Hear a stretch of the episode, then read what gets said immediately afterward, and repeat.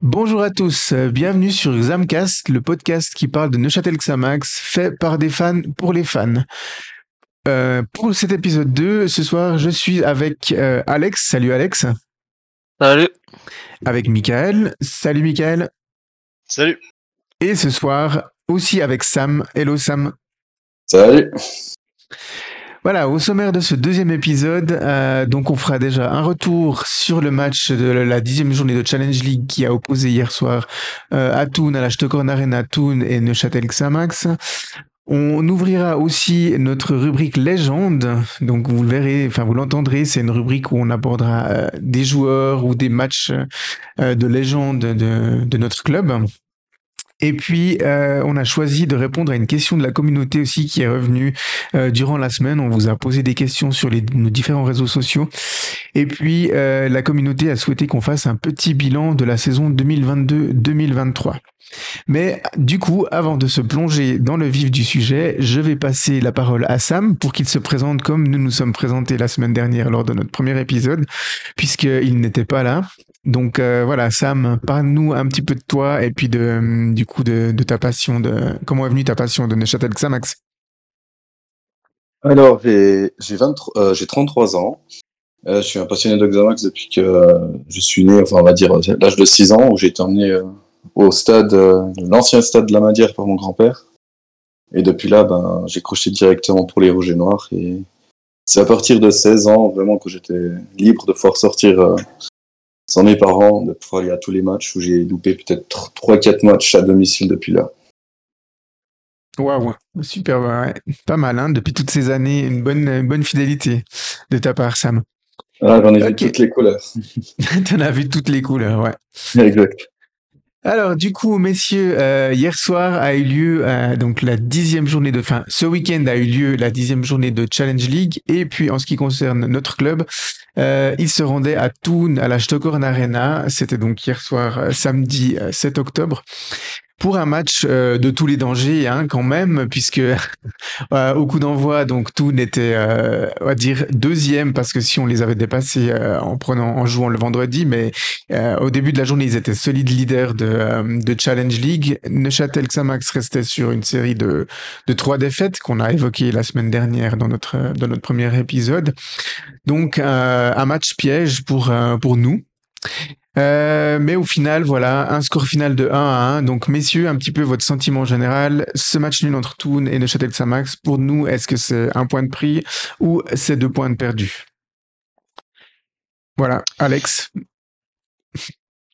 Euh, alors moi j'ai vu très peu du match, donc euh, pour moi, si on prend la physionomie des derniers matchs, pour moi c'est un point de gagné quand même. Mhm. Messieurs, Alex, euh, pardon, euh, Michael et euh, Sam. Euh, ben, voilà, quand même, compte tenu de, compte tenu de la physionomie de la première mi-temps et même de la fin de la deuxième mi-temps, il y a, il y a eu du mieux qu'on va, qu'on va développer, mais ça reste quand même un, un point qu'on a gagné. On a quand même été très loin de, de, de, de penser à gagner ce match. Mhm. Pour toi, Sam? Bah, pour moi, c'est un très bon point car ça n'a jamais été facile de jouer Toon, que ce soit dans ce stade ou dans leur ancien stade. Donc, euh, pour moi, c'est un bon point gagné quand même.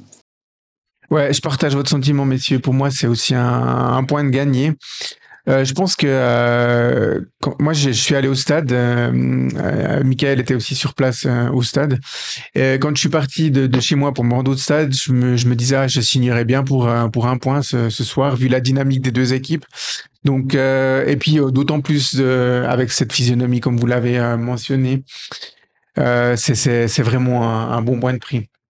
Parce que si on décortique un petit peu ce, ce match, hein, finalement, on a euh, globalement une première mi-temps qui était dans la lignée des autres matchs, c'est-à-dire assez catastrophique, mais on va dire surtout un premier quart d'heure euh, cauchemardesque. hein. Michael, qu'est-ce que tu en as pensé, toi qui étais aussi au stade?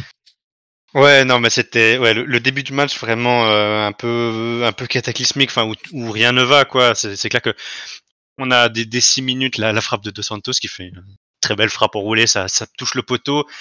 Quelques minutes après, à la douzième, Nsakala qui, rentre un peu dans Vasic et qui provoque un péno logique, transformé par Korokone. C'était vraiment le pire début possible. On a un peu pris l'eau dès l'entame de match.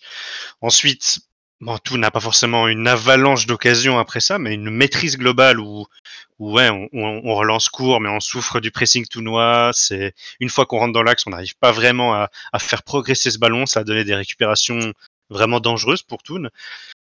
Donc, bah, il y a une, mi-temps quand même où, où il y avait vraiment pas grand chose. Ça a très mal commencé et bah, je vais laisser les autres euh, parler de ça, mais c'est vrai que on, on, abordera ensuite la deuxième mi-temps avec le, le changement euh, de, de, un peu de mentalité qui est, qui est arrivé un peu d'un coup soudainement. Euh, mais c'est vrai qu'avec ce premier quart d'heure, on est quand même loin d'imaginer ça parce que ça commençait quand même très très mal ce match. C'était absolument catastrophique. Moi, j'ai eu l'impression sur cette première mi-temps, mais surtout sur ce premier quart d'heure, on va dire, d'avoir euh, l'équipe de la saison dernière en face de nous. C'est-à-dire que euh, nous, on, enfin, Xamax faisait du Xamax, c'est-à-dire euh, un, jeu de possession, mais une possession finalement assez stérile dans les zones, euh, dans les zones dangereuses, mais beaucoup de déchets techniques, que ce soit euh, dans les passes qui n'arrivaient pas au bon endroit, ou alors des joueurs qui n'étaient pas placés à, à l'endroit où ils devaient, ils devaient être placés lors de, d'actions offensives, ou alors des contrôles défaillants. Il y a, il y a pas grand-chose qui tournait, et puis et puis voilà, après 12 minutes, Nsagala, il rentre dans euh, Vasic, je crois, hein, c'était. Il rentre comme un comme un camion. Euh, alors, ouais. dans un premier temps, je me suis dit non, mais il y a rien. Puis après, effectivement, on est en des images à la télé, c'est c'est penalty indiscutable. Alors peut-être le penalty à mon avis, la, la faute bon, sur. Aliou euh, qui a lieu euh, quelques minutes après aurait aussi pu, à mon avis, peut-être justifier euh, un penalty pour nous. Ouais, ouais, je si, si, je peux vite en deux secondes donner mon avis avant que tu le donnes, avant que tu continues, c'est vrai que cette action-là, elle est un peu litigieuse dans le sens où, en fait, c'est euh, le, duel physique quand tu joues pas le ballon et quand tu quand tu luttes pas pour la balle et que tu t'occupes que du joueur, c'est quand même un peu un peu limite quoi. Mais bon après, je sais pas, j'en suis, j'ai pas revu l'action, c'est même pas dans les, c'est pas dans les highlights et j'ai pas, je suis pas allé revoir dans le replay. Euh, sur le moment, je me suis dit c'est pas forcément choquant qu'il ne la siffle pas, mais en même temps, quand même, il s'occupe que du joueur sur ce moment. Sur ce ouais, c'est ça, c'est quand même un gros body check. Et puis, euh, ok, ouais, tu me dirais ouais, qu'au ouais. foot, on a le droit de jouer euh, les contacts avec les épaules, mais là, c'était quand même, euh, c'était quand même assez euh, suffisamment violent pour que pour que ça justifie un penalty. Mais bon, c'est pas bref. une lutte pour le ballon. Mais non, c'est pas une lutte pour le ballon. Secondaire quand même. Mais du coup, euh, ben voilà, 12 minutes de jeu, euh, on joue pas bien. Euh, Toon euh, ouvre le score euh, sur un penalty. Il, s'était déjà créé, comme tu disais avant, cette énorme euh, occasion. Donc à ce moment-là, je pense que tous les supporters que nous sommes, on était vraiment très très très inquiets. On a été confirmés dans nos inquiétudes parce que toute la première mi-temps a été de cet acabit. Alors Toon, ils ont pas su profiter euh, forcément des, espaces qu'on qu pouvait laisser quand ils récupéraient le ballon des fois dans des zones, mais alors défensivement, après, euh, on a paradoxalement plutôt bien tenu. Hein. Je trouve qu'il y a eu des sauvetages, euh, notamment de de la part de Johan Epito, ouais, qui ont été qui ont été excellents. Donc défensivement, on a on a plutôt bien tenu, mais offensivement, on a on a vraiment eu énormément de de peine et enfin. Je, les rares fois en fait où euh, où on arrivait à aller vers l'avant, ça aboutissait euh, à des centres qui arrivaient au troisième voire au quatrième poteau, ou alors euh, le joueur il fait l'appel dans la profondeur et puis la passe elle arrive dans les dans les pieds, mais au moment où il demande la passe, donc forcément ça finit par une mauvaise passe. Ou, euh, ou alors euh, on arrive à, à, bien se développer, mais par exemple notre attaquant euh, de pointe qui était rap hier soir, il venait des fois tellement euh, chercher les ballons sur le côté ou en arrière que quand les joueurs se retrouvaient sur le côté, ben il y avait personne dans la dans la dans la boîte, dans la zone de vérité. Si par euh, presque miracle, j'ai envie de dire, le centre, il, il arrivait. Donc euh, voilà, mi-temps, 1-0 pour Toon, mais euh, beaucoup d'inquiétudes euh, chez moi et j'imagine mmh. que euh, que chez toi aussi, Michael. Et puis on se ouais, dit mais comment comment l'équipe va faire pour réagir? Comment mais totalement, mais totalement parce qu'en fait t'évoques le même sur le volet offensif. C'est vrai que derrière on a quand même au moins ça a quand même pas si mal tenu et puis qui était quand même dans un grand soir et puis même sur beaucoup de centres j'ai quand même aussi en tête des interventions euh, d'Airovic c'était pas l'horreur, mais c'était inquiétant réellement parce que tu évoquais la, la possession stérile et les erreurs techniques au milieu de terrain un peu partout, bah en fait, ces deux choses combinées, ça donne une possession qui devient limite dangereuse pour nous-mêmes, Mhm. parce qu'on a perdu des ballons à des endroits où il fallait pas, et que Toon, derrière, n'en a peut-être pas forcément profité. Mais effectivement, ce qui est très inquiétant à ce moment-là, c'est aussi que derrière, enfin, devant, c'est très pauvre. Il n'y a pas grand chose. Ça a été, ça a été un sujet de discussion, un, gros sujet de discussion lors de ce, de ce premier épisode et, et des choses dont on a pu discuter aussi euh, autour avec des, ouais, des, des discussions très intéressantes euh, par rapport à ça. C'était très sympa de pouvoir euh, développer euh, ce, ce, thème avec, avec d'autres gens, que ce soit sur le forum ou ailleurs. Mais moi, je maintiens que dans un cas comme dans un, sur une mi-temps comme ça et dans la continuité des matchs précédents, on se crée presque rien. C'est-à-dire que on peut peut pas se limiter juste par exemple à la je sais pas à une stade de frappe pour se dire on a tiré je sais pas combien de fois on avait tiré à la mi-temps mais quand même quelques fois parce qu'il y a eu des tentatives de des tentatives un peu individuelles de surdé une frappe d'Aliou dans la surface mais il n'était pas non plus si bien placé que ça donc c'est pas non plus une grosse action. Il y a quand même deux trois trucs donc à la mi-temps on peut se dire on a essayé de tirer mais c'est pas ça qui mais pour pour autant ça s'est pas joué à euh, à de l'inefficacité ça s'est joué au fait qu'on a juste vraiment presque rien sur cette mi-temps, je maintiens que c'est dans la continuité de ce qui s'est passé avant. On a, on se crée rien en fait. Euh, on verra du coup que la deuxième mi-temps c'était c'était différent, mais lorsque lorsque l'arbitre siffle et renvoie les joueurs au vestiaire, ça sent quand même le match qui le, match qui va ressembler à, aux choses qu'on a vues précédemment. Quoi. On a on a pris un but, on a donné, il y a, il y a un penalty qui a été offert. Enfin, on leur a offert un penalty, mais ça peut être sur là, les autres fois, c'était pas forcément sur des penalties, mais sur d'autres erreurs. Donc, il y a une erreur derrière. L'adversaire obtient un but et derrière, impossible de marquer parce qu'on n'a rien. Ça ressemblait vraiment à ce qu'on a vu les autres fois et c'était, ça faisait un peu peur quoi ce mi-temps. C'est ça. On se disait finalement que c'est Toon qui avait les clés du match et pas tellement nous Oui. parce que totalement. C'est ça. on, C'est bien résumé. on- on se dit euh, soit ils essayent de gérer leur acquis et puis c'est un match qui pouvait se terminer à 1-0 ou alors on attaquait euh, de manière toujours aussi euh, aussi désorganisée ou imprécise plutôt plutôt que désorganisée. Et puis euh, jusqu'à ce qu'ils nous placent un contre euh, assassin euh, qui mène au 2-0, puis soit le match finit à 2-0, soit derrière ils, ils arrivent encore à enquiller un voire deux buts si c'était vraiment le plan euh, le plan catastrophe. Donc à ce moment-là, on est on est à la mi-temps, tous les supporters de Châtelois, on était vraiment très très inquiets. Alors on ne sait pas si euh, Uli Forte il a trouvé les bons mots pour remobiliser l'équipe à la mi-temps ou alors si c'est le retour providentiel de Sam euh, chez lui après sa journée de boulot euh, pour euh, pour venir voir la deuxième mi-temps qui a changé quelque chose. Mais parle-nous un peu, Sam, toi tu rentres, t'arrives, tu vois c'est 1-0 à la mi-temps, t'as pas vu la première mi-temps, tu te dis quoi?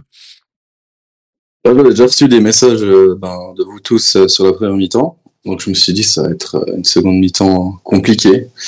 Mais finalement, euh, j'étais assez surprise. Donc bien pressé euh, le second début de seconde période. Je trouvais qu'il essayait de se créer des occasions pour tourner le ballon.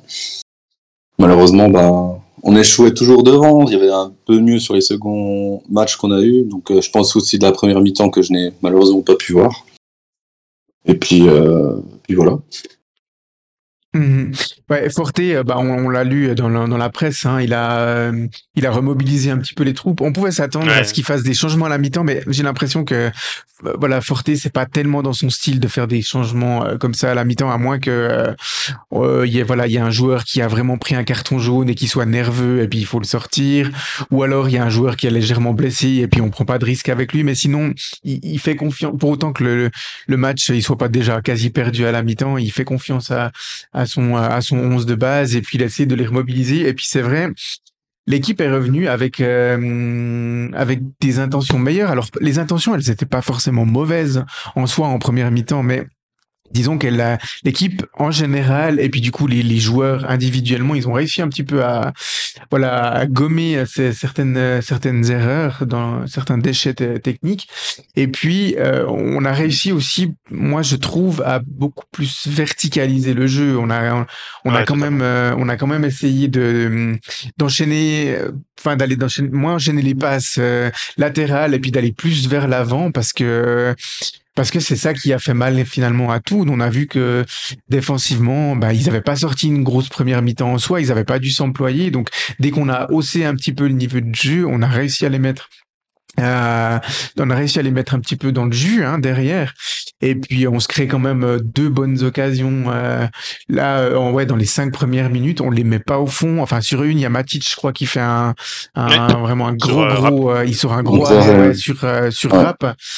Donc là, là, on se dit, purée, voilà, on, joue mieux, on, on arrive à se créer des occasions, on les fout pas au fond, et puis on, on va se faire punir derrière, quoi.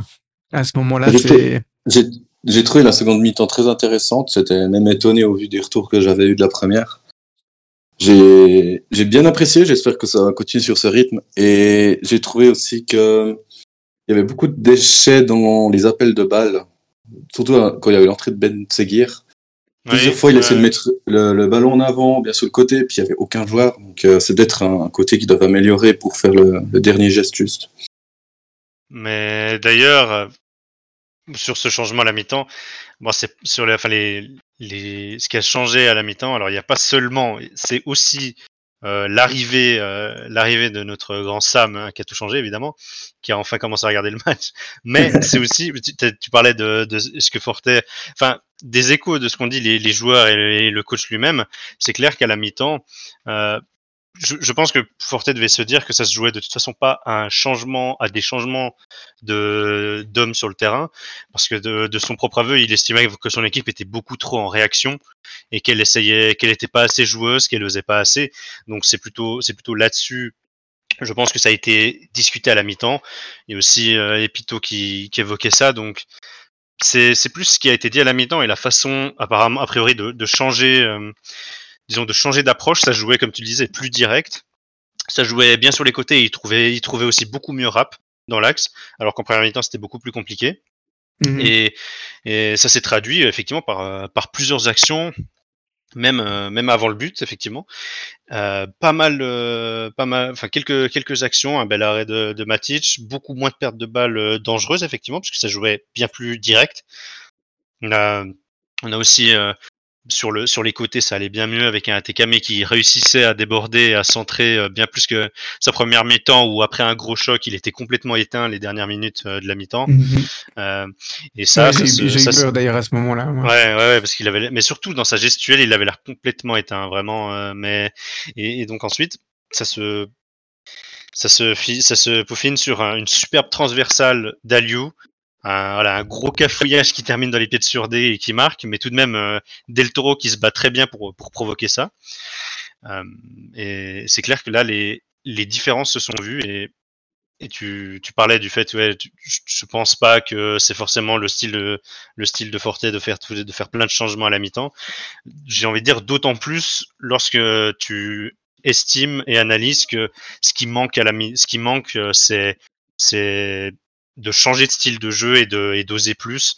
C'est clairement euh, là-dessus que ça a été euh, discuté et je pense que ça s'est bien vu. Alors on va évoquer ensuite le, dernier quart d'heure qui est assez compréhensible. Hein. c'est à domicile contre une une équipe qui est le, le premier avec le public qui pousse.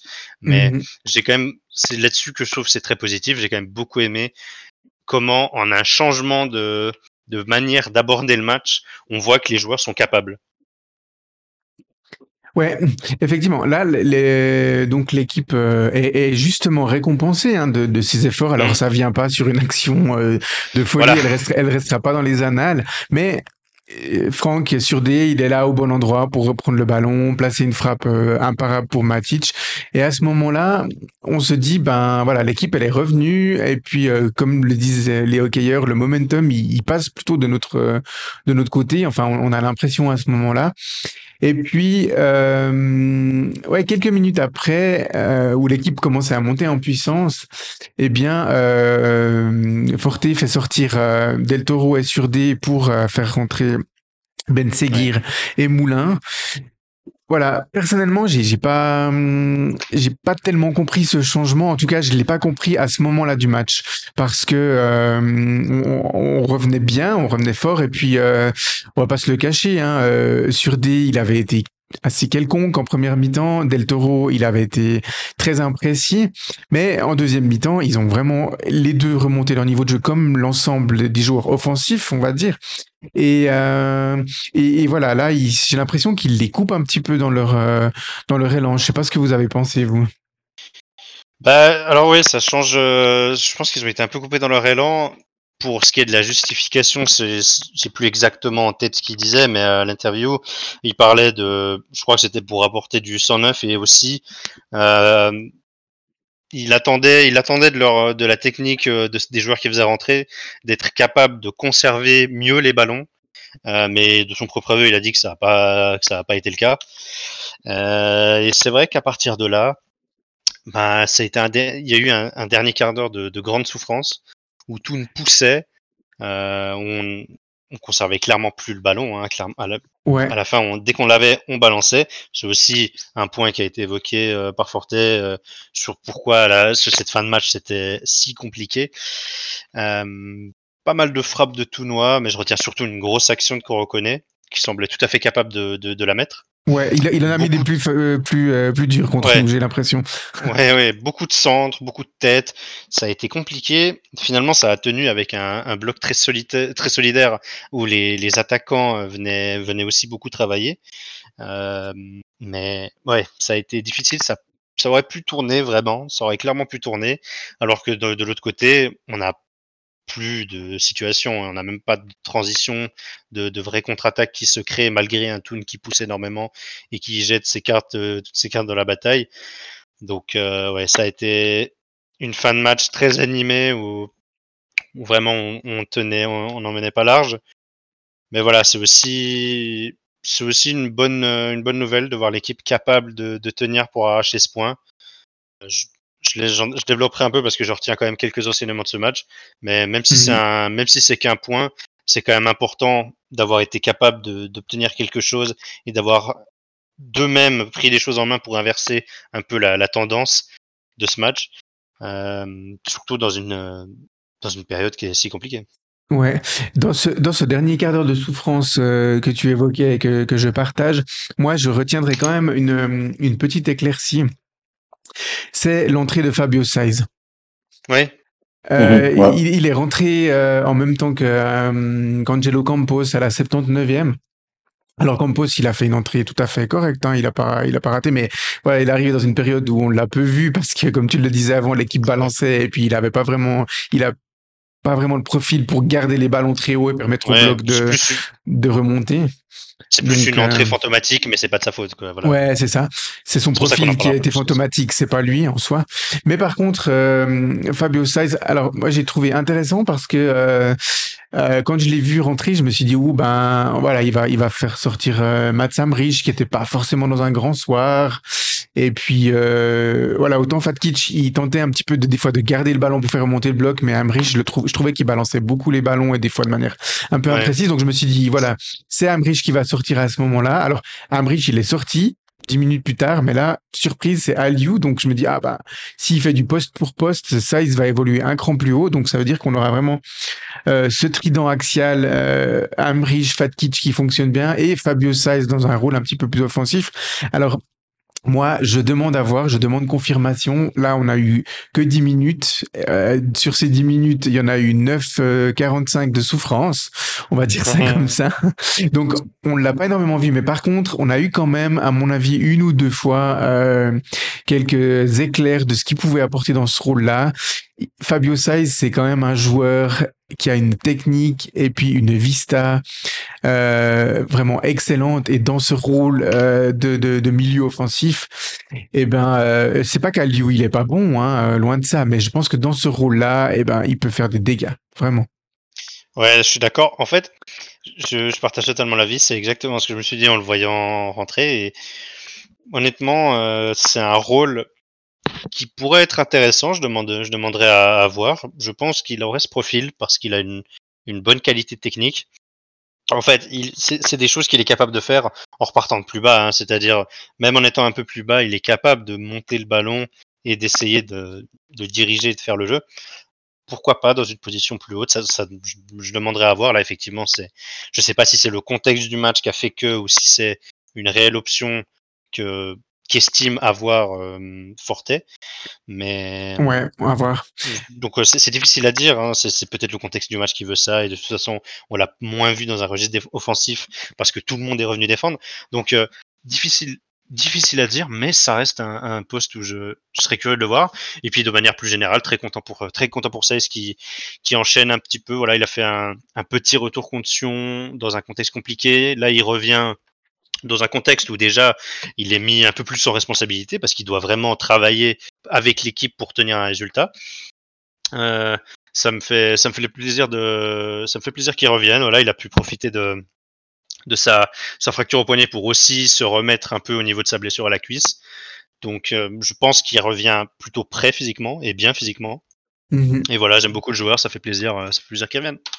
Ouais, j'espère vraiment pour lui et pour euh, pour le club que euh, pourra euh, voilà accumuler des minutes de jeu, être aussi titulaire de temps en temps, parce que dans ce poste-là, avec en face peut-être des profils de milieu axiaux grands et un peu lourds, euh, où bah ça, ça peut faire ça peut faire des dégâts. Et on a vu il a il a servi à une ou deux reprises Ben Seguir surtout sur la gauche un petit peu Moulin aussi dans des positions vraiment vraiment intéressantes. Donc ouais ça nous offre ça nous offre des choix des choix supplémentaires. Et puis on va pas on va pas bouder notre plaisir si on a plusieurs choix dans dans les dans les postes offensifs. Donc donc euh, voilà, du coup pour euh, pour ce match, alors tu avais encore peut-être des choses à dire, hein, Michael, euh, les enseignements de ce match? Ouais, bah moi ce que ce que je retiens quand même, c'est que sur ce match-là, c'est un peu ce que j'évoquais, mais certes, on a un, si on prend les choses un peu, si on prend juste les choses pour ce qu'elles sont, on peut on peut se dire ouais, on a on a on a un point, seulement un point, ça change pas non plus grand-chose à notre situation, et 30 minutes de jeu, enfin 30 minutes de vrai de jeu quoi, clairement mais je tiens à relever quand même la, deuxième mi-temps dans sa globalité parce que même la fin où on, souffre un peu de manière euh, plutôt euh, plutôt compréhensible. Enfin, on souffre clairement et c'est quand même c'est quand même logique quand on connaît le contexte, on sait qu'on est à, à l'extérieur tout ça. Euh, c'est quand même pour moi important parce que c'est la, la, preuve, tout ce qu'a qu'a donné l'équipe sur la fin, la preuve que l'équipe, elle est quand même bien vivante et elle baisse pas les bras malgré la, période difficile. Alors je les accusais clairement pas de ça, c'était pour moi pas euh, le, souci, mais c'est un un rappel important avec une avec une bonne euh, l'équipe avait une bonne mentalité pour aller chercher tous euh, tous ensemble ce point. Aussi, c'était peut-être que que 30 minutes d'éclaircie avec une première mi-temps à peu près euh, à mettre à peu près dans son entièreté euh, à la poubelle si on veut. Mais c'est quand même la preuve euh, la preuve que les joueurs qu'on a des joueurs qui sont capables quand même. Alors voilà il a fallu il a fallu peut-être plus chercher à s'adapter. Et pour moi c'est un enseignement en soi. C'est-à-dire que faut faut peut-être pas avoir peur de plus chercher dans certains, lors de certains matchs identifiés, l'adaptation plutôt qu'essayer d'imposer forcément notre style. On a bien vu que là c'était très compliqué. Vouloir relancer absolument court, ça a été, on, ça nous a pas forcément réussi. Vouloir absolument, euh, disons, euh, enchaîner les passes, ça nous mettait plus en danger qu'autre chose parce qu'en ce moment, les joueurs ont, sont peut-être moins moins en confiance et du coup tout devient un peu plus compliqué au niveau au niveau des gestes. Donc je je pense que c'est un, c'est un point quand même qui est qui est, qui est pas négligeable. Les avec avec ce qu'on a, on a déjà, il y a déjà ce qu'il faut, il y a déjà des bonnes, il y a déjà des bases pour obtenir des résultats. Maintenant, il faut savoir comment, comment est-ce qu'on souhaite voir l'équipe jouer. Et je pense que ne pas hésiter à, à s'adapter un peu plus. C'est pas euh, c'est pas forcément un mauvais choix. On l'a vu on l'a vu ce soir. Non, c'est clair. Un bon point de prix avant euh, une trêve de, de 12 jours, euh, place pour les, les équipes internationales. Avant la réception de, de Nyon, ça sera le, le 20 octobre, hein, si je me trompe pas. Ouais, et ouais, c'est ça. Et ça va être important parce que là, ce point, même si c'est qu'un point, ça fait plaisir de voir l'équipe contente de voir les joueurs qui sont contents et ça semble leur remettre un peu de mon au cœur et c'est justement bon pour ce match contre Nyon parce que euh, il va quand même falloir gagner. Le, le, bas, le bas de classement malgré tout démarre enfin sa saison et commence ouais. enfin à gagner. Je sais que ça ça peut paraître un peu inaudible euh, après euh, pour certains après un après un si bon début de saison avec autant de promesses de dire ça. Euh, je suis pas non plus dans je suis loin d'être dans un di discours alarmiste j'affirme pas absolument que cette équipe va lutter pour son maintien mais juste voilà le, bas de tableau démarre enfin fait des points et donc on peut plus capitaliser très longtemps sur le début de championnat sans refaire des résultats euh, encore une fois là je dis pas que c'est la catastrophe mais Nous, on a, on, a, on a fait assez de points au début pour pouvoir amortir sans trop de conséquences ce passage à vide. Et maintenant, ben, il, est, il est temps de redémarrer, quoi. C'est tout.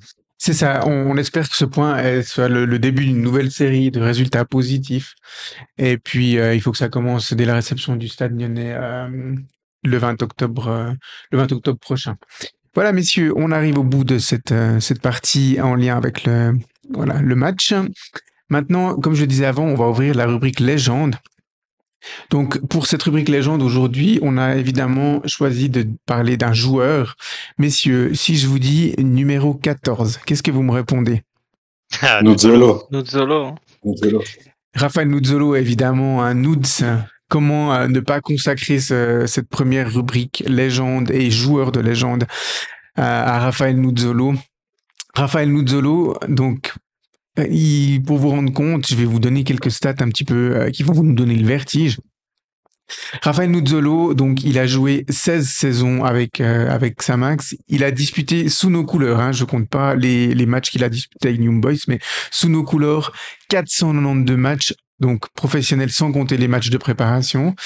245 matchs de euh, Ligue nationale A puis de Super League, 200 matchs de euh, Ligue nationale B puis de, Challenge League, 34 matchs de Coupe de Suisse, 4 matchs du le l'ancêtre Tour Promotion Relégation, 6 matchs de euh, de barrage et 3 matchs euh, en Coupe Intertoto. Les plus anciens se souviennent de cette magnifique compétition de la Coupe Intertoto. Il a scoré sous nos couleurs 137 buts, ça inclut euh, toute compétition confondue, et il a délivré 82 passes décisives.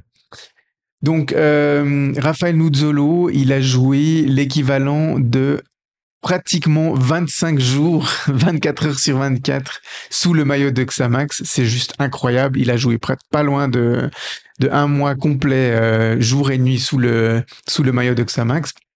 Alors, messieurs, euh, est-ce que vous, euh, vous vous souvenez de quelle année, en quelle année euh, Raphaël Nuzzolo a, a fait sa première apparition en milieu professionnel sous les couleurs de Neuchâtel Xamax? Vous avez une petite idée? Je Ouais, crois que c'est 2001, non? Bah, je- Ouais, il me semble qu'on... Ouais, 2001, il me semble. Alors, C'était c'est peut-être pas ses débuts en euh, pro, je sais pas, mais j'ai 2001. C'est à peu près ça. Ouais, ouais. C'était lors de la saison 2001-2002, mais il a fait son apparition dans la deuxième partie de la saison, en fait. Ah, Ouais, ouais. Il, en fait, euh, il a disputé ses premières minutes en professionnel le 10 mars 2002. Euh, C'était un match euh, à Ville à l'époque de du Bergholz, je crois. C'était l'ancien stade de de Ville. Exactement, ouais. Ouais, ouais. Et puis, euh, il est rentré à la 80e minute de ce match. À votre avis, euh, est-ce que euh, vous avez une idée de qui il a remplacé à ce moment-là? Ouais, ça devient. J'avais même pas un an. hein. Ça devient. Non, non, là, Je je vais- vous en je vais dire- un petit peu. Je, vais dire au hasard euh, Wiederkehr. Ah, t'étais pas loin. Ouais, Wiederkehr, André Wiederkehr, il était sur le terrain, mais euh, euh, c'est pas lui qui l'a remplacé. Non, il a remplacé, il est rentré euh, en pointe de l'attaque à ce moment-là, et notre attaquant de pointe vedette à ce moment-là, c'était Alexandre Ray. Ah. Donc, il a remplacé un joueur aussi qui a quand même bien marqué euh, notre club. euh, et puis, c'était une belle symbolique. Il est rentré donc à la, à la 80e minute de, de, de ce match. Et puis, euh, petit à petit, ben voilà, il fait son trou dans la première équipe. Euh, il s'affirme d'abord comme milieu de terrain à droite. Ensuite, il connaît une saison euh, sous Nestor Clausen qui l'utilise comme latéral droite pour euh, pour dépanner. Et puis euh, ensuite, il remonte sur le terrain. Il a ses belles années. Il reçoit pour la première fois le brassard de Neuchâtel Tamax. Ensuite, ben il y a la période Chagayev et puis euh, le premier déchirement, on va dire, avec euh, ce départ à Young Boys. Alors on a l'impression que sans Boulat Chagayev, euh, Rafael Nuzzolo aurait porté le maillot de Neuchâtel Xamax durant toute sa carrière. Mais voilà, l'histoire on a, tra- on a choisi autrement euh, avant un retour euh, triomphal, on va dire en, en dans la saison 2015-2016 si je me trompe pas ou 2016-2017. Non, c'était en 2015-2016. Non, il est arrivé en. Euh, non, il est arrivé en 2016, été 2016. 2016, ouais. Il est revenu en 2016-2017. La deuxième saison de Challenge League. euh. C'est ça, la division les- de Challenge. League. Et puis, euh, oui, il est devenu vraiment un goléador euh, Ouais. replacé à, à la pointe de, de l'attaque. Avant le, le deuxième déchirement et dernier déchirement du coup qui a eu lieu euh, cette année avec son son départ, son annonce de, de départ à la retraite. Messieurs, quelques mots pour vous euh, qui viennent du cœur pour définir euh, Raphaël Nuzzolo. Alex euh, bah, Moi, c'est une légende, de toute façon. À Neuchâtel, c'est, il est, je pense tous les gens qui s'intéressent, même les gens qui s'intéressent pas au foot, ils le connaissent à Neuchâtel. Puis il nous a tellement apporté dans nos années en Challenge League et puis nos deux saisons en Super League qu'on peut que lui dire merci. Mhm. Michael, quelques mots pour toi pour qualifier euh, Raphaël Nuzzolo, le joueur. Je dirais, c'était, c'était, bah du coup, ça fait un peu le lien entre euh, l'aspect joueur et, homme. C'était, euh, je pense, le, le garant d'une identité dans le vestiaire, auprès que ce soit auprès des supporters comme auprès des, des joueurs qui l'accompagnaient. après, et c'est celui qui est, c'était un peu le, du coup le dernier. Après, moi, c'est mes références, c'est surtout du coup la, la la, reconstruction du club. C'est un peu le, dernier qui est resté après une, une épopée basée sur le retour euh, de beaucoup de joueurs dans leur club de cœur. Et même sur ces dernières années, c'était, encore très important d'avoir un, un joueur comme ça qui, encore une fois, est un peu le, le symbole de, de, l'identité, de l'identité du club.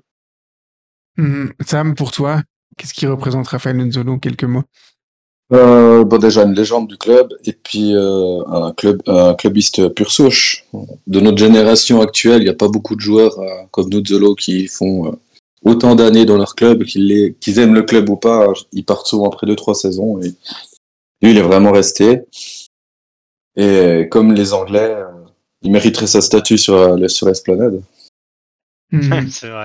Moi, j'ai noté quelques mots comme ça. Euh, bah, comme vous, hein, euh, la fidélité. Raphaël Nuzzolo. Alors, on a eu, on a eu plusieurs joueurs hein, qui ont été fidèles à Neuchâtel Xamax, mais Raphaël Nuzzolo, il est vraiment, je pense, à l'apogée euh, de cette fidélité euh, au sein du club. À mon avis, il y en a, il y a qu'un seul joueur qui a été encore plus fidèle que lui. On l'évoquera peut-être euh, dans une, un autre épisode dans cette rubrique.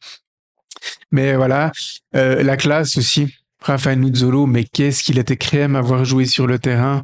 Il avait ce toucher de balle, cette conduite de balle, cette vision du jeu. C'était un joueur qui était décisif. Il était capable de faire le bon geste au bon moment euh, pour pour faire basculer. Enfin, Nuzzolo, on va être clair, il a fait basculer des matchs dans notre sens quasiment à lui tout seul, quoi. Hein, surtout les dernières années, hein, mais euh, puisqu'il est revenu vraiment dans ce rôle de, de leader. Euh, mais, euh, mais de manière générale, c'est un joueur qui a, qui a été euh, qui a été classe quoi, dans tous les sens du terme. Et puis j'ai noté aussi pour moi l'amour du maillot parce que je sais pas si vous vous souvenez, mais Nuzzolo, quand il marquait des buts, chaque fois, il, quand il faisait sa petite célébration, il avait toujours deux gestes. Soit il embrassait l'écusson du club, ou alors il le montrait du doigt. Alors l'embrasser mm. c'était plutôt à domicile, le montrer c'était plutôt pour faire enrager les supporters adverses euh, quand on se déplaçait à l'extérieur. Mais euh, il avait toujours ce, ce, voilà pour lui marquer des buts c'était cool, c'était bien, c'était une bonne chose, mais les marquer pour sa max, pour donner des résultats à ce club, c'était encore plus euh, encore plus important. Donc euh, voilà, c'est aussi euh, pour toutes ces choses-là qu'il a été euh, énormément apprécié par par nos supporters. Et puis voilà, je fais le lien aussi pour en ce qui concerne l'homme, mais tu le disais avant, Michael, ses qualités de footballeur et ses qualités humaines sont sont interreliées. Mais Raphaël Nuzzolo, moi, je, je trouvais que c'était toujours quelqu'un qui était humble, dans, euh, dans les interviews, il, il, alors il avait toujours les mots justes pour qualifier euh, ses performances à lui ou les performances de l'équipe, mais euh, il, il avait vraiment beaucoup d'humilité dans le dans, dans son discours, beaucoup de respect aussi pour pour les pour les adversaires. C'était quelqu'un de très disponible aussi. Euh, Nuzzolo, il se balade, il se balade régulièrement euh, en ville à Neuchâtel. Moi-même, j'ai déjà eu l'occasion de le, de voir, de le saluer, d'aller échanger quelques mots avec lui. Et puis, quand je le faisais pas, je voyais des gens qui discutaient avec lui. Il était toujours extrêmement, extrêmement disponible. Il, il, il se faisait la voix aussi auprès des, des, supporters après les matchs, quand ça allait bien, quand ça allait pas bien. Donc, euh, voilà, il, enfin, il faisait le lien avec les, les, les supporters du, du club. Et puis, Nuzzolo, pour moi aussi, ce qui me marquait, c'est que il était adoré, je dirais même adulé par tous les supporters de Neuchâtel Xamax, mais il était détesté avec respect par nos adversaires. Mmh. Pourquoi je dis ça? Parce que ils avaient un énorme respect pour le footballeur et ses qualités de, de, de footballeur, euh, parce que voilà, il a fait des fois des misères à certains de nos adversaires sur le terrain mais il avait aussi cette petite touche, euh, voilà, euh, d'aller taquiner, d'aller provoquer des fautes. Enfin, je vous laisse un petit peu développer cet aspect-là. Je pense que ça vous parle un peu hein, cet aspect-là de, de, de, de Nuzzolo. C'est pour ça qu'on l'adorait, quoi. Ah, totalement. Bah, c'est c'est clair que c'est il y avait ce côté aussi euh, provocateur. Hein. C'est on l'a déjà vu, je crois que c'était aussi contre Sion qu'il avait fait une sacrée célébration devant les supporters. C'est un joueur comme ça et mais on voit que du coup, il prenait clairement du, plaisir sur le terrain. Je pense que ça a été le, plus important dans, dans, sa carrière parce que s'il a aussi euh, s'il a aussi arrêté, c'est bon pour son âge et je pense aussi qu'il prenait de moins en moins de plaisir avec les, les dernières saisons. En tout cas, ça a été des choses qu'il avait, qu'il avait déjà évoquées sur plusieurs interviews. Mmh et, ouais. et ouais, il prenait beaucoup de plaisir. Et c'est vrai que cet aspect-là est important parce que beaucoup de joueurs, beaucoup, bah, en général, les supporters, les supporters adverses, qu'ils soient qu'il soit sédunois, genevois, euh, généralement l'appréciait pas, euh, en tout cas le, le trouvait, euh, le trouvait détestable sur le terrain. Clairement, clairement. Et, et quelque part, je vois, je vois pourquoi quand tu te mets dans, parce qu'on en voit aussi des, alors c'est, c'est clairement pas de sa, de sa qualité et tout, mais on, on, en, on, en, on en a tous en tête des joueurs comme ça qu'on, qu'on peut pas supporter pour des raisons qui sont pas forcément, qui sont pas liées à, au pur niveau foot. Et je, je, je vois clairement, je vois clairement pourquoi. Et c'est aussi ce qui fait que bah, derrière, ça, faisait décupler un peu l'affection qu'on pouvait, pouvait avoir pour un joueur comme ça. Clairement, et moi j'ai eu l'occasion de discuter avec euh, des supporters euh, objectifs de, certains de nos adversaires historiques, et puis ils reconnaissaient tous unanimement que Nuzzolo c'était un footballeur euh, incroyable mais que c'était euh, le gars que euh, voilà que eux adoraient détester par ses par ses multiples provocations. Enfin, il a il, nous a rapporté des penalties, peut-être des fois pas si évidents que ça, par des attitudes, par des euh, par des voilà, il savait mettre le pied là où il fallait au moment où l'adversaire mettait le pied pour pour provoquer le petit truc. Enfin, c'était voilà, il connaissait son métier de footballeur aussi sur les doigts. Donc, euh, voilà. Il y a un truc important, c'est aussi à quel, parce qu'il a aussi laissé sa trace à Berne. Donc, je, je pense qu'on, mm. quand on sait que les, les Bernois aussi en gardent un souvenir euh, fabuleux, mm. on, on, perçoit un peu plus à quel point c'est, c'est pas qu'un, c'est pas juste un joueur de foot qui est venu, qui est venu faire son travail, euh, qui est venu bien faire son travail. C'est aussi quelqu'un qui a laissé une trace humainement. Et ça, c'est, ça, c'est quelque chose quand même qui me, qui me qui me marque particulièrement. Et puis voilà, bon, c'est aussi de toute façon, de manière générale, une légende aussi de, de notre football suisse, de la Swiss Football League. Hein. Parce que c'est une légende euh, qui en Swiss Football League euh, hors. Euh, ouais, je vais te laisser, mais en, en Swiss Football League hors barrage, c'est 593 matchs quand même. Ouais. Est-ce que est-ce que est-ce qu'on peut dire que Rafael Nuzzolo est le meilleur joueur suisse qui n'a jamais joué avec la Nati? Totalement. Ah, ça, ça, a été un. ça a... ouais.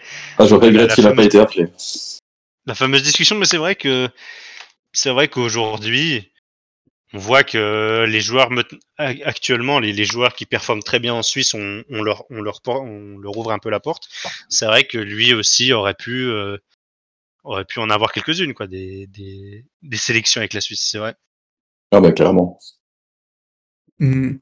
Non, clairement. D'ailleurs, Miroslav Vlasevic, à l'époque où il était notre entraîneur, il, avait prédit que Rafael Nuzzolo aurait une carrière en équipe de Suisse.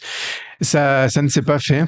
C'était une époque où euh, voilà Neuchâtel performait pas très bien, nos joueurs suisses commençaient à s'expatrier, donc il y avait y avait peut-être des profils plus euh, plus meilleurs que lui et plus sexy, j'ai envie de dire, mais il aurait euh, il aurait eu sa place et je pense qu'un Nuzzolo Prime dans une équipe euh, euh, de Suisse comme il y a quelques années en arrière, il aurait tout à fait eu, euh, tout à fait eu sa place, quoi.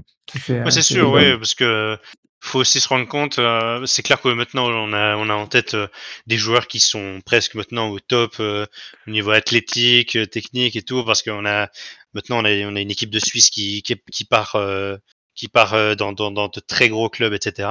Mais ça, c'est une tendance récente. Et c'est vrai que mm. à une, il y a une période où mm, ces, ces, ces performances en championnat suisse, à elles seules, auraient pu clairement lui permettre d'avoir une, une place en équipe de Suisse. Mais et puis même d'aller à l'étranger, je, je, pense que ouais, bien sûr. Euh, un Raphaël Nuzzolo euh, avec le, le, niveau qu'il avait à l'époque, euh, on le garderait pas longtemps à Neuchâtel. Il partirait dans un plus grand club en Suisse, puis ensuite peut-être vers le, vers l'étranger. Pour moi, c'est c'est une évidence. Oui, bah, je, je, je suis pas sûr que ça a été un thème qui a, qui a déjà été abordé par lui en interview, mais je- c'est vrai que je, je crois pas une seule seconde qu'il y ait jamais eu de, de possibilité pour lui de, de partir. ouais. Hmm. Mais pour toutes les raisons qu'on a évoquées avant, finalement, il a quitté Neuchâtel qu'à une seule reprise. Et puis, euh, dès qu'il a pu revenir, il est revenu en faisant des gros sacrifices. À ce moment-là, à Young Boys, il était, euh, enfin, je, on- je le développerai après. Mais voilà, il est temps d'arriver aussi aux, aux souvenirs. Moi, personnellement, mes meilleurs souvenirs de Noots, ben, j'en ai noté cinq. Euh, on va peut-être commencer par toi, euh, Alex, qui est le plus jeune, qui a entre guillemets le moins connu euh, Noots Zolo sous notre maillot. Qu'est-ce qu'est-ce que tu as noté comme souvenir de, de Noots bah, moi, mes souvenirs, c'est quand il est revenu à Neuchâtel, de toute façon, ça. Et puis Ouais. après, euh, vraiment, mes meilleurs souvenirs, c'est notre début de saison Super League, qu'on remonte. Il va nous sortir de ses buts, qui nous font gagner le match, ou bien qu'on va chercher le match nul. Puis que ces des buts, ils sortent, euh, entre guillemets, de nulle part. Il va les chercher lui-même, quoi. Genre, euh, bah, contre Bâle, quand il y avait eu l'hommage à Fekinetti, où il va nous chercher ce but dans les dernières minutes, qu'on Ah, égalise. ça, c'est- ouais. Mhm. Ça, c'est des moments, euh, je sais pas, je peux pas les oublier. Hein. Oui, mais non, parce c'est que pour, euh, pour, des gens, pour des gens de notre âge, ça, c'est un des très très grands souvenirs au stade, hein, pour le coup. Ouais, c'est clair. Est-ce que d'autres euh, parmi nous là on avait noté son retour à Neuchâtel comme euh, comme meilleur souvenir? Oui, ouais, moi. bah, moi, Ouais, c'était, euh, vu aussi. vu, vu que ça, c'est mes références, c'est le Nuzzolo de, depuis 2016. Euh, c'est un point, euh, un, un moment où il était, du coup, dans, dans son, de- depuis son retour. C'est un souvenir qui est presque anodin. C'est vraiment une référence de jeune qui n'a pas connu euh, le- un passé glorieux avec Zamax.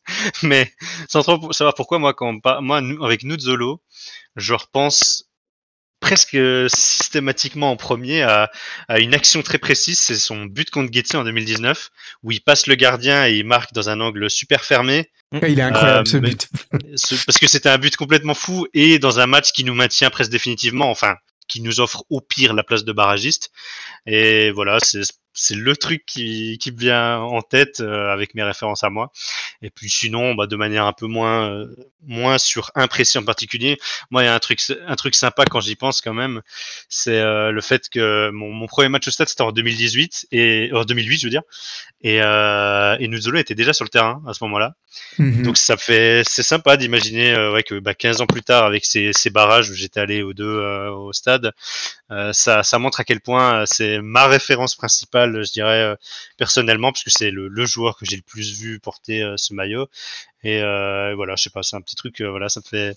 En y repensant, je trouve ça, je trouve ça sympa, quoi. C'est vrai que de manière anodine, à, à 7 ans, j'y pensais pas, je pensais pas, je connaissais Mm. pas les joueurs, machin, mais euh, en fait, euh, c'était, il était déjà là pour euh, mon tout premier match. Ouais, c'est clair. T'as d'autres souvenirs, Michael, que que t'avais noté qui te semblaient mémorables? Ah, j'ai, bon, j'ai, j'ai pas beaucoup plus développé là. Je me dis que, euh, bon, je, Mhm. je pense qu'il n'y a pas tout le monde qui a pu parler là-dessus. Sam, on, je suis sûr qu'on a des souvenirs en commun, toi et moi, entre gens d'expérience. Ah, moi, j'en ai un, un, un très vieux, c'était un, un 16 mai 2007 à Crions. Ouais. L'équipe était, l'équipe était entraînée par euh, Gérard Castella à cette époque-là. On a fait C'était mon premier non, choix. C'était c'était un sacré match sous une pluie euh, torrentielle euh, bien dégueulasse parce que bah, c'était un petit stade sans toit. On avait ouvert la marque à la 14e, ensuite égalisation 80e et puis Nuzzolo qui fait le coup de grâce à la 89e. Il nous plante Oh, un le but de malade. Ah, toi, mais je crois qu'on peut encore le retrouver sur internet ce goal. Ouais, ouais, non, allez voir ce but, c'est un, un but incroyable. Non, euh, à mon avis, ce match-là, vous serez d'accord, messieurs, on aura l'occasion d'en parler dans les matchs de légende parce que il fait partie de, de la légende de, de Xamax. Alors, c'est pas pour nous apporter un titre, c'est pas un de nos exploits en Coupe d'Europe, mais euh, voilà, on aura l'occasion de développer. On a, on a une équipe qui était taillée pour la remontée en Super League, mais qui rate quand même euh, la première partie de sa saison. À, la, à mi-saison, on est largué par euh, par Kriens et puis ce match-là à Kriens, il, enfin il confirmait déjà notre un peu notre remontée au classement et puis ce match-là, c'est ça, c'était le tournant de la saison. Et puis, euh, alors malheureusement, j'avais pas pu aller au stade parce que je sais pas si tu te souviens ça, mais je crois que c'était en semaine. Hein. C'était, euh, sauf un mardi ou un mercredi. On pourra rechercher ça. C'est pas une importance, mais c'était c'était en semaine. Donc j'avais pas pu me déplacer, mais une ambiance de folie. Et les, enfin, on était, à- on, on jouait à domicile ce soir-là, quoi. Ah, les, supporters, euh, c'était un mercredi, ouais, les supporters avaient envahi le terrain à la fin. D'ailleurs, on retrouve des vidéos sur YouTube des des des, euh, des, euh, des spectateurs qui envahissent le terrain. Et puis euh, Laurent Walter, quand il a rendu son hommage à nous, il mentionnait aussi ce match parce que à la fin, ils avaient été piqués la mascotte de de Kriens et puis ils avaient fait le tour du terrain. Vous imaginez euh, si on faisait ça à Sion ou à Servette, on se ferait lyncher sur la place publique. Ça, ça pourrait plus se faire de nos jours. Donc euh, voilà, ouais, c'était euh, c'était aussi dans mes euh, dans mes souvenirs de légende concernant Nuzzolo. T'en as noté d'autres, j'imagine Sam? Il y avait le fameux match, on avait fini à 8 contre 11 ou 9 Ouais. contre 11 contre Sénégal. Ils faisaient partie Ah ouais, 4 ouais. joueurs expulsés. euh. C'est ça, trois jours expliqués. Alors je vous jure, euh, comme la semaine passée, nous ne nous sommes pas consultés avec Sam, mais j'ai aussi noté ce match. Ouais. Bah alors, euh, c'est un match de légende, mais pour Nuzzolo, pour l'aspect Nuzzolo, euh, bah, c'est le troisième joueur expulsé en fait. Euh, on a Almerares, si je me trompe pas, puis Gelabert qui sont expulsés et pour des raisons idiotes. Puis ensuite, on a Nuzzolo qui fait un tacle, mais euh, des enfers, qui lui vaut un rouge direct, mais il en a pris certainement des rouges directs dans sa dans sa carrière. Mais celui-là, il était amplement mérité. Il nous laisse euh, vraiment dans la M. Et puis on retourne le match. Donc indirectement, Nuzzolo, il fait partie des héros de, de ce match, euh, de ce match-là, même si c'est plutôt euh, Geoff, Geoffrey Tréant, le, le vrai héros de ce match. Ouais. Mais ouais, Ouais, ouais. je l'ai noté aussi dans dans mes souvenirs. T'étais au stade, euh, Sam? Ah ouais, littéralement. Je crois que j'étais au 16e rang, j'ai fini presque sur la pelouse à la fin. C'était juste incroyable. Ouais, moi, j'étais aussi au stade lors de ce match, mais c'était, ouais, c'est des matchs comme ça, t'en vis une fois euh, chaque 20 ans dans ta carrière de football, enfin, de ta carrière de, de enfin, dans ton euh, parcours de, de supporter, quoi. C'était des, les émotions, mais ouf, incroyable. On est, mais celui-là, il vaudra, euh, il vaudra Il une rubrique de légende. Il vaudra une rubrique de légende, c'est, c'est clair et net. Donc voilà, t'as noté d'autres souvenirs concernant Nudes? Ouais, il y avait sa revenue à, à Neuchâtel, mais ça, je pense qu'on est tous d'accord là-dessus. Ouais, Et puis alors. sinon, ben, Les, les réseaux sociaux n'étaient pas encore euh, ultra développés à l'époque. Quand il est Ouais, revenu, ça, ça existait, mais il y avait eu des annonces et tout. Mais aujourd'hui, je pense qu'il aurait droit à une vidéo de malade. ouais, ouais, ouais. Euh, il, a- il a Ouais, été parce annoncé. que le club était moins au taquet à ce moment-là. Ouais, c'est ça. Mais euh, il a été annoncé comme une rockstar. Et puis euh, pour moi, enfin à ce moment-là, il était encore au sommet de son art à IB. Moi, je, je, je m'attendais à ce que Nudes revienne chez nous à 35 ans pour euh, voilà faire encore euh, quelques matchs avec nous pour former les jeunes. Mais bon, voilà, il est revenu. Il avait euh, il avait quoi 30, euh, 33 du coup? 34 Quelque chose comme Euh, ça. je crois qu'il revient à 33, ouais.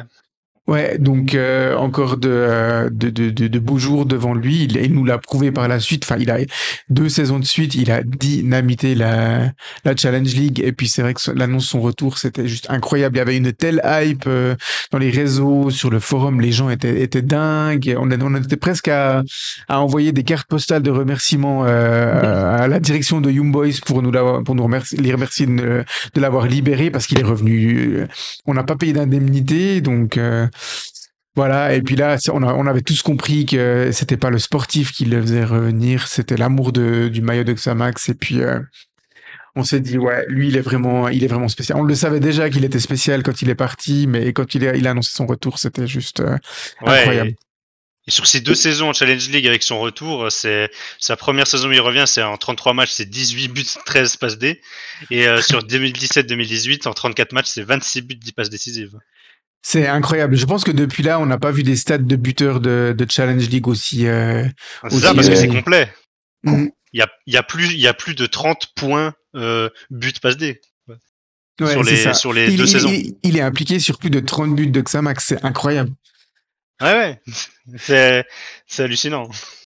Non, non, c'est, c'est, c'est hallucinant. T'as, t'as noté d'autres, euh, d'autres souvenirs, euh, Sam? Euh, Peut-être le- son dernier match à la Maladière.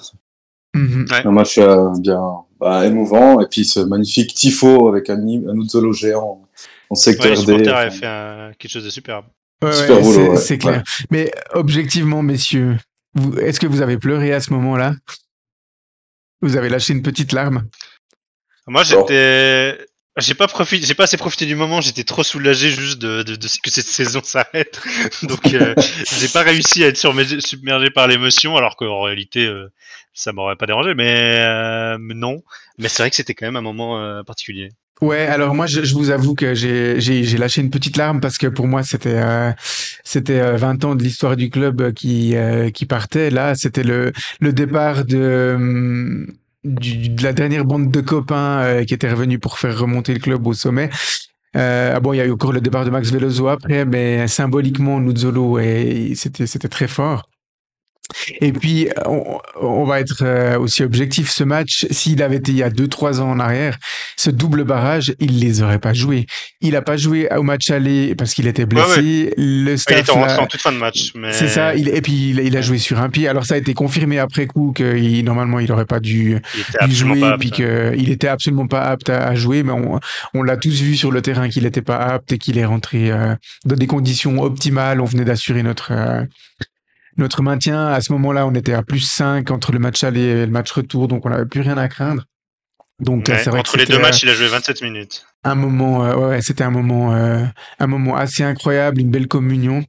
Moi, j'ai noté, euh, à part euh, ce qu'on vient de dire, euh, j'ai noté encore deux souvenirs. Euh, pour moi, c'était un match euh, à Vaduz où on avait gagné 5 à 0 en 2017, où il nous plante un triplé. Ouais. Ouais, Ouais. Euh, alors, il était pas mis un trick parce qu'il y avait eu un but euh, à nouveau de, de Tréant euh, qui était venu s'intercaler entre ses buts euh, 2 et 3. Mais il nous met une frappe, une merveille de frappe enroulée dans la lucarne, une petite déviation sur une Ah, ouverture de, de Charles-André Doudin, si je me trompe pas. Et puis Ferrard, il nous plante un but de la tête. Et puis à ce moment-là, à ce moment-là, on était au sommet de notre art euh, dans ce championnat de Challenge League. On, on avait une force incroyable. Euh, Soit on explosait les gens, soit on, on retournait des situations euh, assez assez compromises. Ouais, c'était l'année aussi du Money Time, ouais, au niveau des buts. C'est ça. Et puis euh, il, il nous il nous a fait une saison de, de dingue individuellement, mais sur cette saison de dingue, je retiens vraiment ce match-là où euh, sur la deuxième partie de sa carrière, il était il était au sommet de son art et puis il portait vraiment l'équipe euh, à bout de bras, euh, bien bien épaulé par euh, par Gaëtan Carlon aussi qui avait fait une saison euh, assez folle au niveau des euh, au niveau des stats. Et puis j'ai quand même noté, on l'a brièvement évoqué avant, mais le le Xamax IB euh, du 22 avril 2019, c'est-à-dire le euh, le premier Xamax IB euh, en Super League, puisque voilà les IB étaient joués en Super League et nous on a mis du temps à remonter. IB, euh, ils- les supporters ils sont arrivés en masse, ils, ils avaient confirmé leur euh, leur titre euh, la journée d'avant, donc ils sont arrivés euh, vraiment avec, en, en short et tongs. En tout cas, les spectateurs, les joueurs d'IB, euh, ils ont joué le match à fond, mais rien ne passait. Euh, Oaro, Enzame, ils nous ont tout envoyé, mais rien ne passait. On était bénis de Ah, ils ont Dieu eu, je crois, ce- 16 corners. ce un truc jour-là. Et puis, euh, alors Nuzzolo sur le euh, sur le match, ben il est quand même décisif puisque c'est lui qui fait la, la passe décisive pour euh, pour Kemal Ademi, qui nous met un joli but. Mais ce que je retiens surtout de ce match, c'est l'hommage à la fin des supporters, bernois. Tu l'as mentionné avant, euh, Michael. Il a, été adoré aussi euh, de son passage à, à ils l'ont tellement adoré qu'aujourd'hui, ils nous l'ont piqué. Mais pendant de longues minutes, il est resté assis avec, euh, avec son fils euh, devant les supporters bernois qui ont crié des Nuzzolo, Nuzzolo, Nuzzolo devant de longues minutes. Et puis moi, je me souviens, j'étais là et je regardais ça avec émerveillement en me disant, mais combien de fois on voit en fait euh, un joueur de notre équipe qui est applaudi, qui est acclamé par nos adversaires ben, la réponse c'est pratiquement jamais. En tout cas, nous à Neuchâtel, on voit, on voit jamais ça. Non, ça se voit des fois dans des dans des grands clubs pour des grands joueurs, mais euh, enfin Ronaldo quand il a il, il était retourné à Manchester avec le Real, voilà. Mais euh, mais pour des euh, pour des joueurs de, de Neuchâtel Xamax, on voyait jamais ça. Et puis là, je me souviens que j'ai j'ai j'ai eu des frissons de de voir ça, ce cop bernois qui, est, qui était tout simplement incroyable. Et puis euh, le- l'hommage envers euh, envers Nuzzolo, enfin c'est c'est c'est un souvenir que je garde vraiment de de Raphaël Nuzzolo. Moi, j'avais un point encore à dire sur Nuzzolo. Sauf erreur, c'est le dernier joueur de Xamax qui était encore qui jouait chez nous, qui était formé sous l'ère Fakinetti, sauf erreur. C'est fort possible. Ouais, ouais. Il a débuté possible. sous l'ère Fakinetti. Bah ouais, vu qu'il avait 40 ans presque euh, au moment où il a arrêté. euh, Ouais, c'est fort possible. Donc tu le disais avant, Michael, euh, ben, le plaisir commençait à, diminuer un petit peu ces dernières saisons. Alors on, on avait tous pensé qu'il euh, qu'il aurait arrêté à la fin de la saison euh, 2021-2022. On était tout heureux de, de le voir signer euh, pour une saison supplémentaire qu'on on savait tous à ce moment-là que ça allait être la dernière. Et puis je fais le lien avec euh, la question de la communauté qui était le bilan de la saison 2022-2023. On était loin de s'imaginer euh, vivre cette saison cauchemardesque qu'on a vécue la- l'année passée. Alors, euh, pour certains, ça va être euh, facile de répondre, pour d'autres un peu moins, mais est-ce que selon vous, la saison 2022-2023 de Neuchâtel Xamax a été la plus difficile à vivre en tant que supporter? Alex? Euh, elle a clairement été difficile cette saison parce que franchement, on a, il y a eu des matchs à domicile où on était beaucoup, mais c'était difficile à comprendre parce que quand tu voyais les matchs qu'on faisait, le, le, le- niveau de jeu que l'équipe proposait, c'était les gens qui sont encore là cette année, c'est un, c'est un miracle parce que avec la, la avec le jeu proposé l'année passée, c'était compliqué de suivre. Hein. Non, c'est clair. Pour toi, Michael, est-ce que cette saison était la plus catastrophique de, de ton souvenir de supporter? Bah, étant donné que j'étais quand même euh, bien loin de comprendre et d'être assez impliqué pour euh, vraiment euh, estimer les, les enjeux de la, la faillite du club euh, au moment où c'est arrivé, c'est clairement celle-ci ma, ma pire saison parce que il y a à peu près aucun moment où il y a eu du plaisir, eu beaucoup de paris au niveau des joueurs, pas grand-chose qui a fonctionné, une morosité ambiante qui s'est installée et finalement j'allais au stade en sachant à peu près ce qui allait se passer. Donc il y a, il y a vraiment à aucun moment eu la possibilité de, de, de prendre du plaisir, même, euh, même, même à domicile. quoi. J'ai- Je, Mm. je suis beaucoup allé en déplacement, mais même à domicile.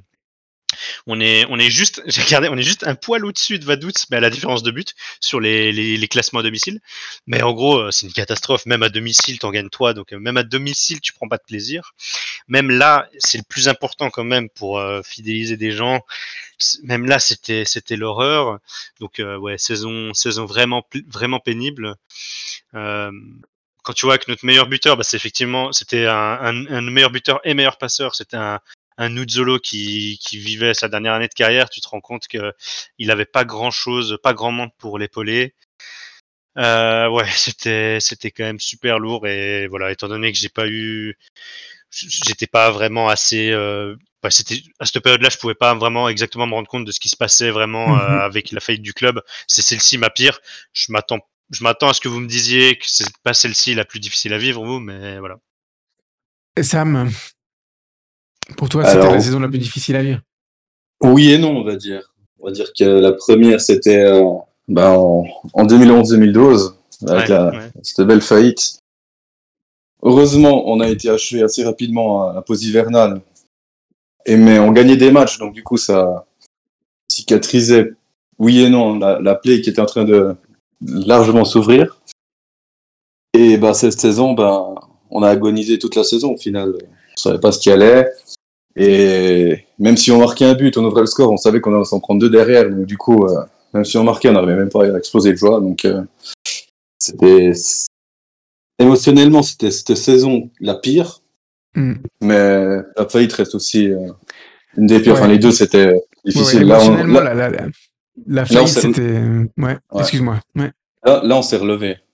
Avec la faillite, on savait pas si on allait se relever dans une division 5e ligue, deuxième ligue inter. Heureusement, il y avait les moins de 21 qui nous ont sauvé un peu la mise, puis pas recommencer tout en bas et qu'on n'avait pas joué contre la Coto fait 3. Et finalement, ben, Le derby contre la Coto fait, ouais. exactement. Ah bah, on y va. Hein. Non, franchement, les deux étaient, sont les pires pour moi, mais cette saison, on a réussi à se relever malgré l'agonie euh, de longue durée.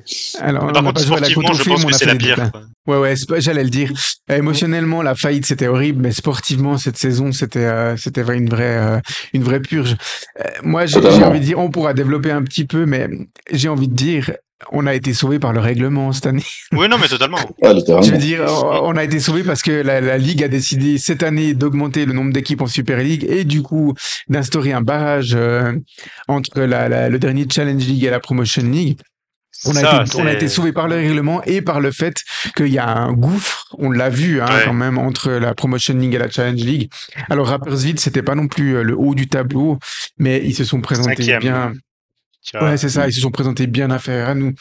Donc c'est vrai que ouais. c'est c'était une saison horrible parce qu'elle commence en fait par un, un- un mercato euh, qui est pas si mauvais que ça sur le papier. On a quand même, j'ai noté en vrac, on a quand même les arrivées de Danilo Del Toro qui sortait de plusieurs grosses saisons à Chafouz. Alors il était plus titulaire, il était considéré comme joker, mais il arrive chez nous avec une promesse euh, d'être titulaire et puis de belles promesses dans le jeu. On a l'arrivée d'un Kenan Fatkic qui sortait quand même de belles saisons aussi euh, à Thun où il s'était euh, imposé pardon dans, l'axe du milieu de terrain. On, on nous annonce l'arrivée de, de Luis Pedro Cavanda avec un, un bon pédigré, euh, un joueur d'expérience et tout ça. Et puis euh, Andrea Binotto, notre entraîneur confirmé dans son poste, fait la préparation et puis il, il sort cette déclaration de début de saison que euh, ce que Samax est le plus fort, l'équipe la plus forte qu'il a jamais entraînée. Donc tout le monde Ça, se il a dit Ouah, regretter. c'est euh, ouais, il a dû le regretter. Et puis on se dit ben waouh, ouais, c'est c'est prometteur pour euh, pour euh, pour la suite. Et puis on a finalement un début de saison qui est juste catastrophique. Premier tour, on a on finit avec un point, Un point. et puis Ouais. on finit, on, on prend un point euh, à domicile contre un Vaduz qui était aussi catastrophique à ce moment-là parce qu'ils jouaient sur deux tableaux avec la Coupe d'Europe et puis ils avaient aussi euh, raté leur début de saison et puis si on n'avait pas raté le nôtre, ils auraient été euh, derniers euh, assez facilement. Donc ouais, un premier tour, euh, mais vraiment. Mais vraiment catastrophique. Alors, on nous avait habitués à des euh, à des deuxièmes tours catastrophiques, euh, l'automne maudit à Neuchâtel, où on perd quasiment tout entre octobre, novembre et décembre. Mais là, ça commençait. euh, moment. Ouais, mais ça a commencé sur les sur les chapeaux de roue avec euh, avec des défaites euh, assez euh, assez euh, lourdes, assez nettes quoi. Je veux dire, on a enfin on n'avait pas l'impression que l'équipe pouvait sauver quelque chose de ce de ce début de saison, puis avec un mental qui coulait de de plus en plus et puis une absence de jeu quoi sur cette période Binotto finalement on a une équipe qui euh, qui avait beaucoup de peine à être joueuse, qui avait beaucoup de peine à se créer des des, des occasions et puis alors qu'il laissait des, juste des gros des énormes boulevards derrière. Enfin, on était catastrophique dans la zone 1, dans la zone 2 et dans la zone 3. Donc Ouais. euh, voilà, on pouvait on pouvait pas espérer euh, quelque chose de mieux en étant aussi euh, aussi catastrophique. Donc voilà, ce qui devait arriver euh, arriva. Binotto, euh, alors on sait pas trop euh, dans quelles circonstances il est parti, s'il a claqué la porte, si on lui a, on l'a limogé. Alors officiellement il a été limogé, mais je pense que lui-même euh, il est il était d'accord avec cette décision. on sentait un homme en peine hein, quand même. Ah aussi, ouais, il était en peine, il était extrêmement nerveux dans les, les derniers matchs, les, les- je dirais les deux derniers matchs avant son, Ouais. son limogeage. Il était très nerveux sur le bord, il avait fait des déclarations euh, qui, qui n'étaient pas, qui ne lui ressemblaient pas, hein, euh, honnêtement, dans, euh, dans la presse. Donc voilà, li- limogeage, arrivée de, de Jeff Saibene. On espère le fameux choc psychologique, mais le choc psychologique, il n'a pas eu lieu. Il y avait du mieux dans le jeu. On voit un Jeff Saibene qui essaye de reposer un peu l'équipe, qui essaie de donner un fond de jeu, mais les résultats, ils suivent pas, quoi, malheureusement. Ouais, ouais. Et ouais, mais d'ailleurs, tu parlais de défaites lourdes. En fait, c'est surtout, ouais, c'est clairement dans le jeu, c'est qu'il n'y avait pas grand chose à sauver. Après, j'ai souvenir que pendant longtemps, je me disais, tiens, mais en, plus, on prend pas des gros scores. Parce que je crois que pendant, jusqu'à, euh, jusqu'aux dernières journées, on n'avait pas pris un, on n'avait pas pris plus que deux buts d'écart, un truc comme ça. Mais c'était même pas qu'on prenait des immenses scores, mais juste, il n'y a rien qui allait, quoi. Il y a vraiment rien qui allait. Et, et d'ailleurs, puisque tu parlais du, de la notion de se faire sauver par le règlement, c'est clairement ça, c'est qu'on avait de la chance d'avoir ce barrage sur cette année de transition, avec en plus une cascade de, de refus de, de refus en promotion league qui fait qu'on joue contre le cinquième, avec en plus un champion qui qui peut pas qui peut pas monter parce que c'était du CERN 2. Donc en plus de ça, ça se rajoute à cette saison compliquée le fait qu'on te, fait jouer, qu'on te fasse jouer contre le, le cinquième de, de Promotion League. euh, Tu, tu, c'est un peu humiliant, quoi, parce que tu sens que ce, ce maintien, il est pas non plus hyper euh, légitime. Et en couronnant, on, a couronné ça de, de, de de, de, de, trucs un peu ridicules sur le point juridique parce que bah, mmh. il, y a eu ce, il y a eu ces discussions où on savait qu'on allait à 100%, on se dirigeait 100% vers la dixième place et on te fait encore euh, on te fait encore un peu bassiner en disant oui mais normalement cette, cette place de barrage elle devrait enfin ce barrage il devrait pas se faire jouer pour x ou y raison. C'était c'était vraiment terrible hein. même même dans les coulisses c'était décourageant. Enfin voilà Ouais, c'est ça, ça, Et puis ça donnait un message de peur pour l'équipe et puis pour les supporters. On se disait, mais on tout prix que ce barrage n'ait pas lieu. Et on, parce qu'on sent que sportivement, on est, on est en danger, même contre le cinquième. Alors à ce moment-là, on savait pas que c'était le cinquième, mais euh, ouais, ça s'est décidé au dernier moment, mais, mais c'est vrai qu'on. Ça envoyait des mauvais signaux qui ajoutaient à la morosité ambiante, quoi, disons. Euh. Donc, Jeff Saibene, euh, il y, a, y, a, du mieux dans le jeu, il n'y a pas forcément des résultats. on, arrive quand même à la pause hivernale avec un petit peu plus qu'un point, mais c'était pas non plus euh, incroyable. Je crois qu'on a fini le premier tour complet avec quoi 11 points? Quelque chose comme ça ou... C'est possible, ouais. Bah, enfin, bon, j'ai pris les chiffres sous les yeux. Euh, donc, il euh, pour savoir exactement. Jeff Saibene, à ce moment-là, il est euh, logiquement euh, confirmé. Hein. Il, il, passe la trêve hivernale avec l'équipe. Et puis, on a un, un mercato d'hiver qui est absolument lunaire. On peut pas dire ouais. autrement avec euh, des arrivées euh, en cascade, mais des, des, joueurs qui n'ont absolument pas été décisifs. J'ai pas pris de notes, mais dans tête, on a donc euh, Ndiaye qui euh, qui arrive et puis euh, on sait pas trop d'où il sort, quoi, comment. on a Tizian Tucci qui qui arrive en prêt du FC Bâle, mais il a été longtemps blessé et puis enfin c'est enfin il arrivait à un poste où il n'y avait pas forcément besoin de renforcer à ce moment-là et puis voilà on a euh, Marvin Spielmann qui vient depuis Lausanne, mais il vient clairement pas de gaieté de cœur, quoi. Il vient parce que Lausanne euh, le veut plus et puis parce qu'il voulait du temps de jeu. Puis ensuite, il a été passablement blessé. Alors, on va dire que ça a peut-être été le, le, le, moins décevant des, de nos recrues. Le moins pire. Le moins pire, voilà, parce qu'il a quand même fait, il a quand même planté deux goals, si je me trompe pas. Mais, euh, Trois, mais voilà, crois, ouais. Mais bref. Un mercato vraiment euh, complètement dans la panique, qui a plus euh, déséquilibré l'équipe qu'autre chose. Et euh, un troisième tour euh, qui n'est finalement pas forcément mieux que les, euh, les, autres. On fait quand même nos points par-ci par-là, mais, mais de manière, on, on, fait du surplace. Chaque fois qu'on a l'opportunité de revenir sur nos adversaires, on, on foire, on, mm. on, perd un point contre, enfin on perd deux points contre Chafouz après une expulsion bête de Bakayoko. On, a cette défaite mortifiante contre Yverdon euh, 2 oui. à 1, on prend deux buts dans les arrêts de jeu alors qu'on avait Ça, c'est un sacré souvenir qui va rester. Hein. On avait quasiment ultra dominé le match et ça a été le tournant de la saison pour nous, mais aussi pour Yverdon parce que à ce moment-là, ils se sont dit invincibles et puis d'ailleurs, ils ont marché sur tout le monde euh, pour aller euh, vers une promotion ouais. euh, selon moi. Non, à partir de là, on n'y a plus cru, quoi. C'est ça. Et puis finalement, un Jeff Saibene qui euh, démoralisé démissionne après une une défaite très nette à Arrow. Symboliquement, euh, c'était assez fort que Jeff Saibene, qui a quand même fait une bonne partie de sa carrière à Arrow, démissionne après un match euh, à Arrow. On a été, on a perdu ce frère 5 à 2 ce match. 5 2 oui. Ouais, ouais. c'est ça. Et, et, du coup, euh, l'arrivée d'Uli Forte et puis euh, un changement de discours où on arrête avec le euh, en foot tant que mathématiquement c'est pas fini, on y croit. Forte, ouais, il ça. arrive et puis il dit non, cette équipe, elle va jouer les barrages, c'est quasiment sûr et certain. Maintenant, je la prépare à, euh, à ça, à cette mission-là. Et puis, euh, on a un Forte qui commence par... Alors, déjà, il a un petit peu de chance parce qu'il récupère certains blessés, hein, quand même.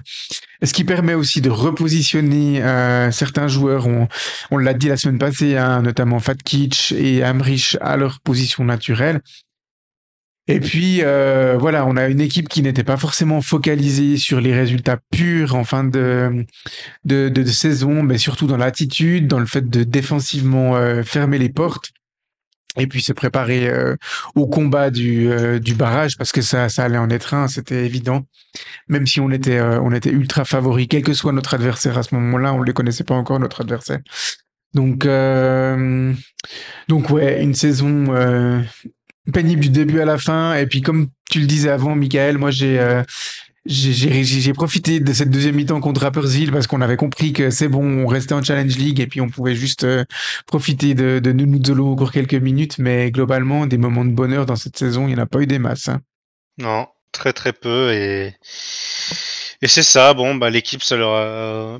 ça leur a fait du bien l'arrivée de, l'arrivée de Forte et surtout, comme tu dis, ce, ce point, on arrête de faire semblant que mathématiquement c'est pas fini. On sera en barrage, on se prépare pour ça. On assume ça est lâche- mauvais. voilà et ça ça a fait ça a fait aussi lâcher un peu tout le monde tout le monde a lâché un peu prise chez les joueurs peut-être aussi chez les supporters et chez, chez nous tous le public et, et voilà bon bah cette fin de saison qui qui s'est terminée bon, pas particulièrement de manière joyeuse mais mais en tout cas ça se finit on sentait qu'au moins l'équipe se préparait bien un barrage bon ben voilà après c'était le cinquième de, de promotion league donc euh, avant le match, on se disait et si et si la catastrophe arrive, au final, euh, Trappersville c'était c'était largement moins bon, mais il- le, le doute a duré. Je crois que c'était au bout de 20 minutes qu'on menait 3-0 là-bas. Ouais, c'est ça. Donc, euh. Donc voilà, mais, mais effectivement une saison qui aura été euh, presque jusqu'à la toute dernière seconde très pénible. Juste ce, juste ouais, ce barrage euh, où bon, ça commence à voilà, ça, ça s'est vite, vite dégoupillé, mais mais voilà, on va en garder un souvenir pendant un moment, je pense, de cette euh, de cette saison parce que c'est quand même un, cas d'école de comment euh, complètement euh, vriller et, et, et comment j'ai pas envie de dire tout rater parce que le, je reste convaincu qu'il y a eu des bonnes idées de mercato et on le voit aujourd'hui que des joueurs sont, sont en fait au niveau. Hein. Mais, euh, mais voilà, on va, on va s'en souvenir parce que c'est la saison où rien ne va. C'est ça. Alors, petit message à la communauté. Pour la prochaine fois, si vous pouvez nous soumettre des sujets un peu plus joyeux de l'histoire du club, c'est volontiers. Parce que, alors, les, les- les souvenirs de cette saison, ils sont encore, euh, ils sont encore assez vifs. Malheureusement, c'était la saison dernière, donc euh, on s'en rappelle, euh, on s'en rappelle encore tous très bien. Mais pour la suite, donnez-nous des souvenirs plus, euh, plus joyeux. Si je vous dis ça, parce que, bah, c'est parce qu'on arrive gentiment à la fin de cette émission, messieurs. Merci pour votre participation. La semaine prochaine, euh, pas de match à, à décortiquer, puisqu'on l'a dit avant, euh, le prochain match, ce sera le, le 20 octobre. Donc, euh, si vous souhaitez, euh, chers auditeurs, nous soumettre des sujets à discuter la semaine prochaine lors de notre émission hebdomadaire, n'hésitez pas sous nos, euh, sous nos réseaux ou sur le forum des, des supporters à, ne- à nous contacter et puis on se fera un plaisir de débattre autour de, euh, des sujets que vous pourrez, euh, vous pourrez nous proposer. Alex, Michael, Sam, merci pour, euh, pour cette émission, pour ce soir. Avec et plaisir. puis, euh, à dimanche prochain. À dimanche Ciao. prochain. Ciao.